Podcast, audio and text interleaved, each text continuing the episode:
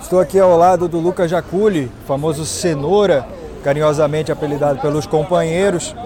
Boa tarde, Lucas, primeiramente. Hoje você foi eleito o melhor em campo pela equipe da Playball, fez dois gols na partida e também colaborou na jogada para mais dois gols aí do camisa 9, o Lucão.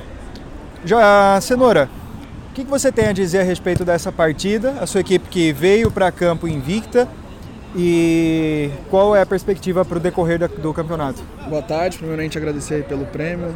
Acho que o nosso time fez um jogo bom, estávamos desfalcados de quase uns 7, 6 jogadores aí, jogamos com dois na, na reserva. Jogamos mal, na minha opinião, na opinião do time, mas o importante é continuar com a invencibilidade aí, os três pontos, e agora descansar para entrar forte nas oitavas aí.